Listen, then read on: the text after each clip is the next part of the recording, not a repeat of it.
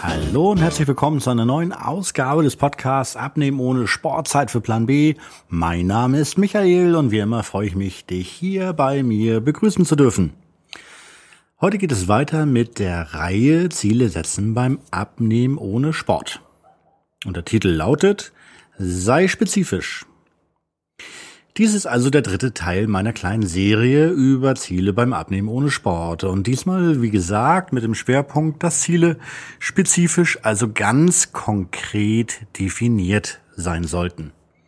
Denn was nutzt ein Ziel, wenn es zwar positiv formuliert ist, aber jeglichen Aspekt von Konkretheit vermissen lässt? Nicht besonders viel.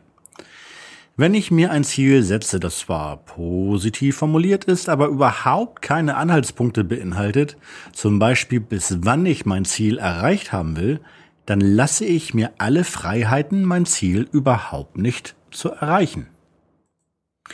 Und das wäre ja schade, denn ich setze mir ja kein Ziel, weil ich einfach mal Lust habe, ein Ziel zu definieren. Das macht keinen Sinn. Ich will es letztendlich auch erreichen und dafür braucht es äh, zumindest einen zarten Hauch konkreter Aussagen, um das große Ganze auch greifen zu können.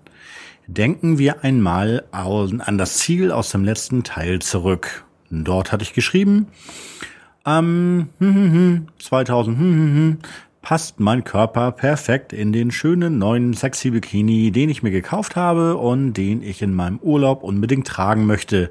Das fühlt sich großartig an.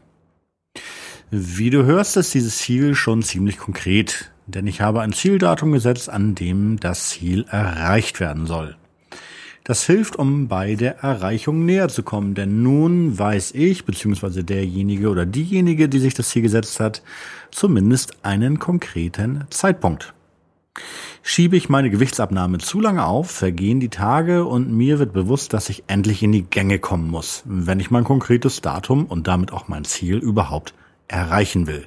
Darum geht es.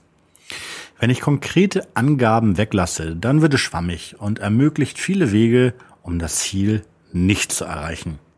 Je spezifischer ein Ziel also formuliert ist, desto weniger Interpretationsmöglichkeiten und Fehlinterpretationsmöglichkeiten gibt es.